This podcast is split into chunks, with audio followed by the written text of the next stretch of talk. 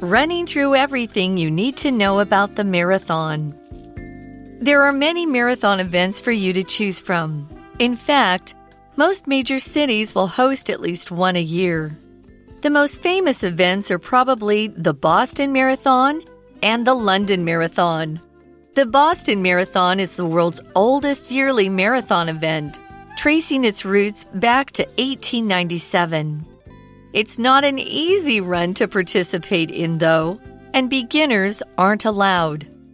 The London Marathon is more welcoming for all and has many disabled participants. People also like to dress up in fun costumes to raise funds at this event. Speaking of fun marathons, there's an especially creative one in France. The Marathon du Médoc was created in 1985 as a silly twist on a marathon. Runners enjoy musical breaks with orchestras, drink wine, and even eat steak. But what if you're looking for a marathon a little closer to home? Well, you'll want to check out New Taipei City's Wanjinshi Marathon. This appealing marathon is held in March and runs along the north coast, which means runners get amazing views. So, what are you waiting for? It's time to get training for a marathon. Hi, everyone. Welcome to English for You. I'm Mike. I'm Shiglin. And we are back for day three of our marathon story about marathons.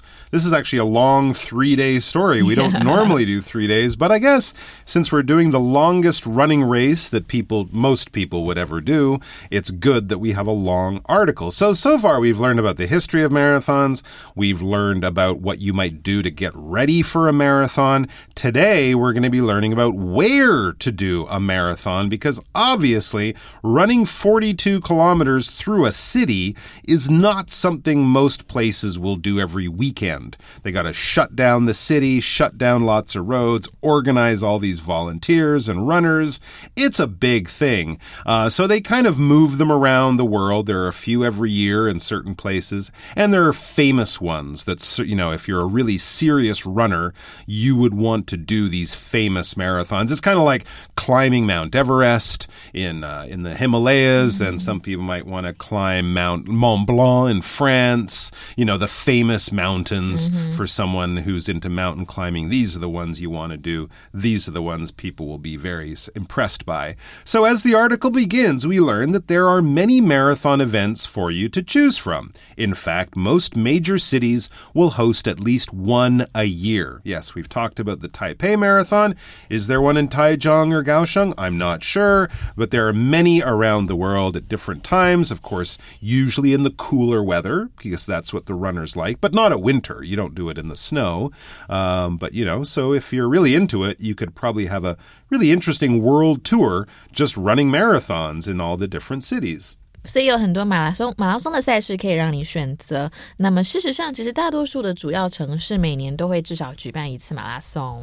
All right, so there are lots around the world. There's one in Taipei. There's one all over the place. But there are some really, really famous ones. It says the most famous events are probably the Boston Marathon and the London Marathon. Those would be some big ones. There's the New York, that's pretty big. The Berlin Marathon. Chicago, I believe, has a good one one. The Boston Marathon, I think this one might be tough because there's lots of hills. Yeah. Yeah, that's a pretty tough one. And the London Marathon is a little bit more for fun. Yeah. Um, London is not a hilly city. You'd get a great tour of the city. And also, people in the London Marathon wear crazy costumes. Often they put on crazy ah. costumes and run the marathon raising money for charity. Oh. But you'll see people dressed as Big Ben. You'll see a guy dressed as a waiter carrying oh. a tray of wine glasses. You know, they kind of get into the uh -huh. sort of fun uh-huh. part of it. Whereas I think Boston is pretty serious. And some of them are actually, as we'll learn, hard to get into. Mm. So let's continue. It says the Boston Marathon is the world's oldest yearly marathon event. Interesting. Tracing its roots back to 1896 seven. When we trace, we're not talking about drawing something in the way that you trace something by just following the shape of it with your pencil. No, here we're talking about sort of following not on a, on a paper or with a pencil, but following in time. If you're going back in time and finding the connections between things that happened at different times but have some relationship, you are tracing things. Okay, so a lot of the th- problems, say, we're having in the world today, they didn't just happen yesterday or recently. Other things happened, then those other things made other things happen. So if we follow that line kind of back in time, then we are tracing things. We're sort of following it back to the beginning, back to the source, or back to the roots. For example, Connie can trace her family's history back to a small town in southern Italy. Maybe Connie lives in New York today, but her great great great grandfather, you know, came from this small town, and her family tree and family history has allowed her to trace that back to certain people she's never met. 所以呢，trace 就是有追查或回溯的意思，那么可以当名词哦。它名词就是有痕迹的踪迹或踪迹的意思。比如说没有留下任何痕迹，英文就可以说 to leave no trace of something。比如说，When Lucas moved out, he left no trace of having been there。所以没有人知道他住在那边过。 所以波士顿马拉松是世界上最古老的年度马拉松赛事。那它的历史呢，可以回追到一八九七年呢。All right, so the Boston Marathon, very old, very famous, but not easy to actually get into these days. It says it's not an easy run to participate in, though, and beginners aren't allowed. As I said, I think there's lots of hills, so this is harder than most. Most marathons are fairly flat, um, but this one is really challenging. Boston's not a big city. Maybe they don't want the race to like take so long. Anyways, beginners aren't allowed. So you'd probably have to show proof that you've done these other marathons in other places. You finish them in a reasonable time, you know, like three, four hours. Um, so you basically need to show that you have experience. And if it's your first marathon, if you're a beginner, they'd say, mm, no, sorry, come back in a few years when you have a bit more experience. So that's a pretty serious one for the pretty serious runners. How about the London Marathon? Well, as you said, it's a bit more fun. It says the London Marathon is more welcoming for all and has many disabled participants. That's right, they have wheelchair sections and things like that. I'm not sure they would have that in all the other marathons. So it's more welcoming. It's kind of more open for all. As we said, people wear funny costumes. You know, uh, people who aren't like in really good shape will do it. They might walk along of the way, that kind of thing. So um, it's much easier to get into. But we should point out a lot of these marathons are super popular. Mm. So you might have to kind of apply and they might have like a lucky draw. Yeah. Right. okay. So even if you're ready to do it and, you know, in good shape, they might say, sorry, you know, we had 50,000 people who want to run, but we can only let 10,000 people run.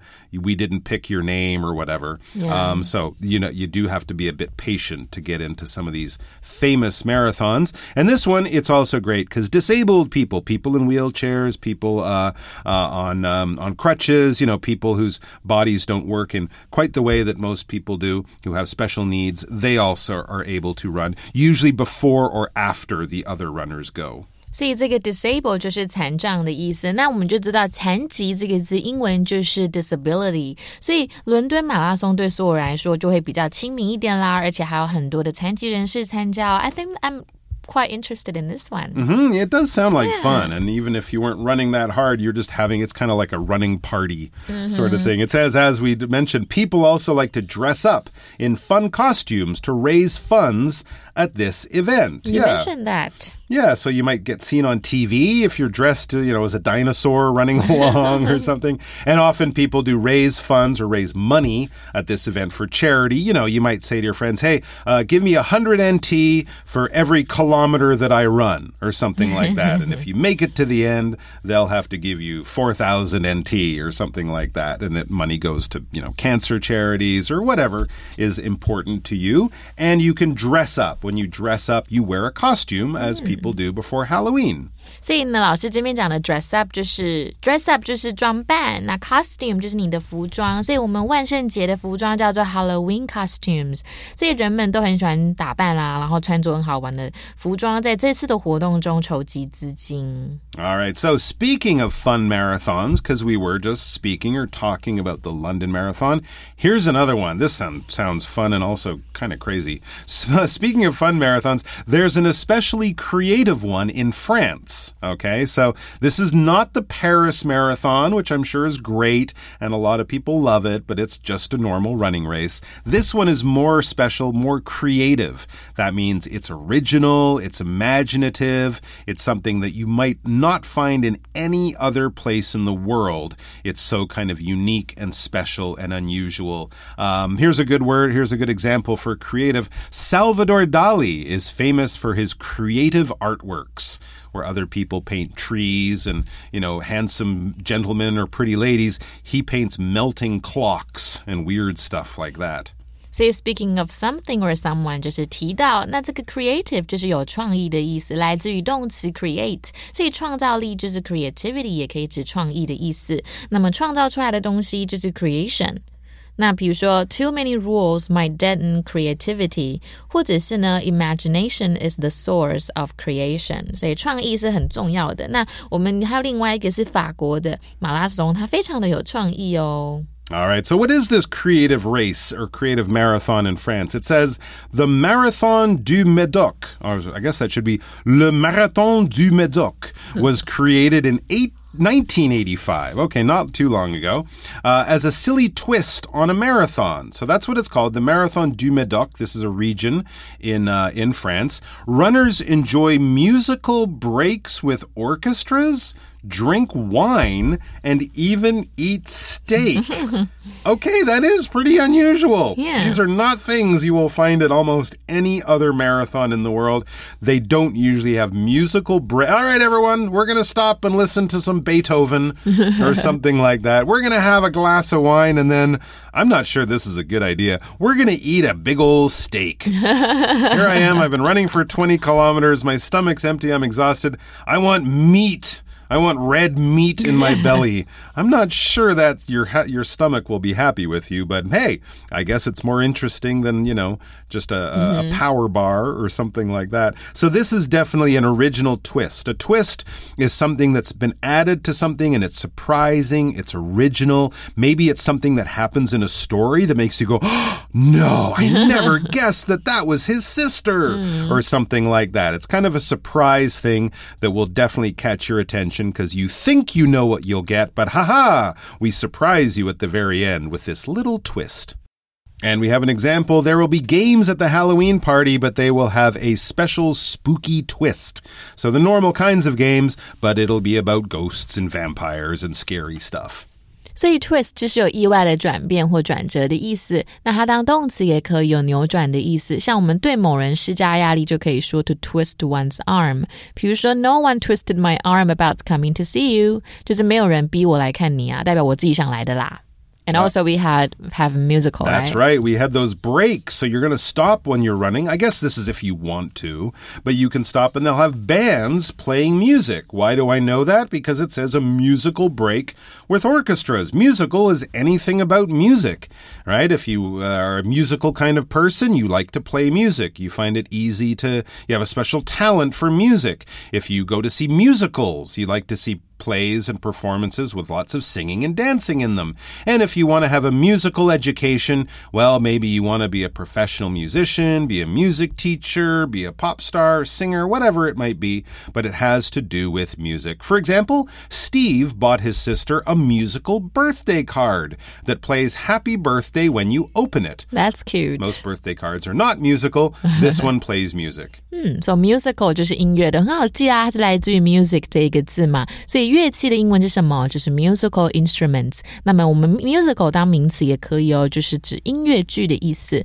那老师刚刚有提到音乐家就是 musician，所以你可以讲 She has a very promising future as a musician. Mm-hmm. And they also had the word wine. So people will stop for musical breaks and they will drink wine. So, well, if you're drinking, wine is some kind of liquid that people drink, right? Right. Wine is basically grapes that have been crushed and they've been left in barrels for a while to turn into something with alcohol. They have red wine, we have white wine, you have champagne, which is a kind of bubbly wine. When we think of France and Italy, and now more and more Australia, California, Chile, these are some of the places where they make a lot of really, really good wine. But of course, France, and in fact, the, the Medoc region of France is also famous for wine wine, which may be why they have this marathon there.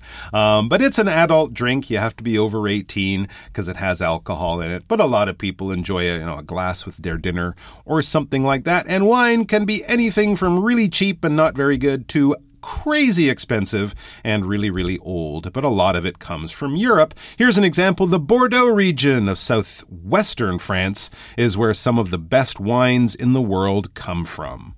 所以呢，wine 就是葡萄酒，那红酒就是 red wine，白酒是 white wine，气泡酒呢就是 sparkling wine。那么我们当动词也可以很酷，就是 to wine and dine someone，就是你设酒宴呢去款待某一个人。比如说，Our host wine and dined us very well。那老师刚刚讲 orchestra 这边指的是管弦乐团的意思。All right, and we also have that orchestra. An orchestra is a group of people playing music, but using those older styles of instruments violins, violas, cellos, trumpets, tubas, French horns, clarinets, bassoons, oboes. I could go on and on. But if you're listening to Mozart, Beethoven, Bach, Tchaikovsky, that kind of music, you're listening to an orchestra, not a rock and roll band. But back in the article, it says, But what if you're looking for a marathon a little closer to home? Yeah, we live in Taiwan, Boston, London, Medoc in France. These are pretty far away. Yeah. Uh, I can't take, you know, a month off to go there and stuff. What if I want to do it around here? 对，所以这边我们看到 what if 的用法，我们赶快看一下今天的 language and focus。 所以 what if 指的就是说呢，如果怎么样会怎么样呢？那或者是要是怎么样，你觉得如何呢？那一般陈述句的时候呢，我们会拿来表示寻求意见同意，或者是比较高的可能性。比如说，What if we move the sofa over the over here? Would that look better？这个就在寻求意意见的感觉。但如果今天是假设语气，那就是有一点委婉啊，不确定，或者是基本上是没有可能，或可能性比较低。比如说，What if you had a time machine and could travel back in into the past? past 代表，因为不太可能有时光机嘛，所以它就是一个假设。所以假设语气呢，如果用在过去没有发生的事情的时候，我们的动词时态就要使用过去完成式哦。比如说，What if you had been born into a very poor family? Would you have been the same person you are？代表你并不是出生在贫穷人家，但是你只是在假设。All right. So, yeah, what if you want to do a marathon, but you don't have the time or money or whatever to go to a famous one around the world? Well, you can do one right here at home. It says, well, you'll want to check out New Taipei City's Wanjinshi Marathon. So, there you go. Another one in northern Taiwan, not the Taipei City Marathon. This is outside of the city. I've never heard of this one, but it sounds interesting.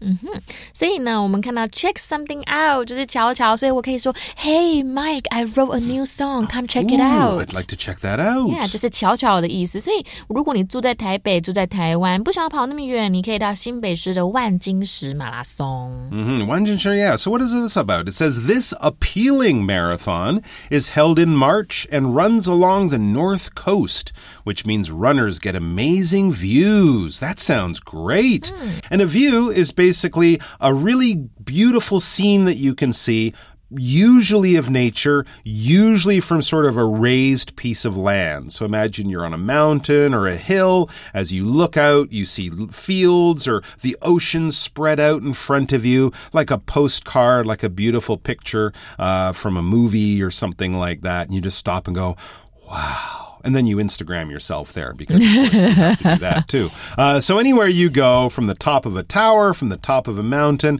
overlooking an ocean or something like that, if it's really impressive and magnificent, and sort of shows the Earth or a part of the Earth in its most beautiful, attractive way, then you're at definitely a place where there's a good view. Here's another example from Taiwan. There are some great views of the Pacific Ocean along the road between Hualien and Taidong. Yeah，所以 view 是风景的意思，当观点看法也可以。比如说，What makes all these people come to the club？In my view, is the herd instinct。为什么那么多人都来呢？我看来是群体心态吧。这个 in my view 就是 in my opinion 的感觉。所以这个吸引人的马拉松呢，是在三月举行哦，它是沿着北海岸举行，所以你还是可以观看台湾漂亮的景色。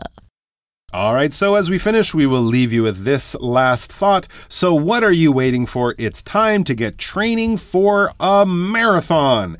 Absolutely. Just let me go out and get a pair of shoes and a pair of socks and a good pair of shorts and a good shirt and all the other things I need. all right, our chat question Which marathon, if you do one, which marathon would you most likely most like to take part in or see? Why? Of course, the one in France. The one in France. Yeah, that one. You know, it's a musical one. you get to drink. I'm just, I just think lo- running a long way while drinking wine and steak. Why? Uh, I'm just afraid of what would be going on at the finish line. Too lux- luxurious. no, just not good for you. Everybody passing out. Yeah, throwing up, or I don't know. I Just just, don't get drunk. I okay. You do that one. You give me your report. I will go and watch or take part in the London Marathon, Okay. and then we'll see who had the better time. where you can dress up. But I would yourself. definitely want to check that one out. I'm not sure I would run in it, but watching it and drinking wine and listening to music, yeah, not bad. what about you guys? Which marathon would you like to try? Or maybe you want to try the one close to home. Maybe you will try to the one close to home. We wish you all the best. Take care, everyone. We'll see you back here soon. Bye bye. Bye. Vocabulary Review Trace. My mother traced our family history back to Scotland, where my great grandparents worked as farmers. Creative. Michelle is a brilliant artist who often paints things in a very creative style, which people love. Twist. The twist is that the real bad guy in the story has always been the neighbor. Musical. Gina showed great musical ability by learning to play the violin in less than a month. Wine.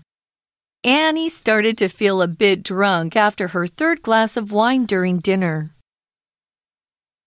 View. I like window seats on planes because I like the view of clouds in the sky.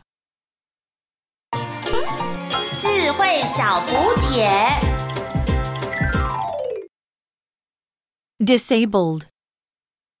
Costume. Orchestra.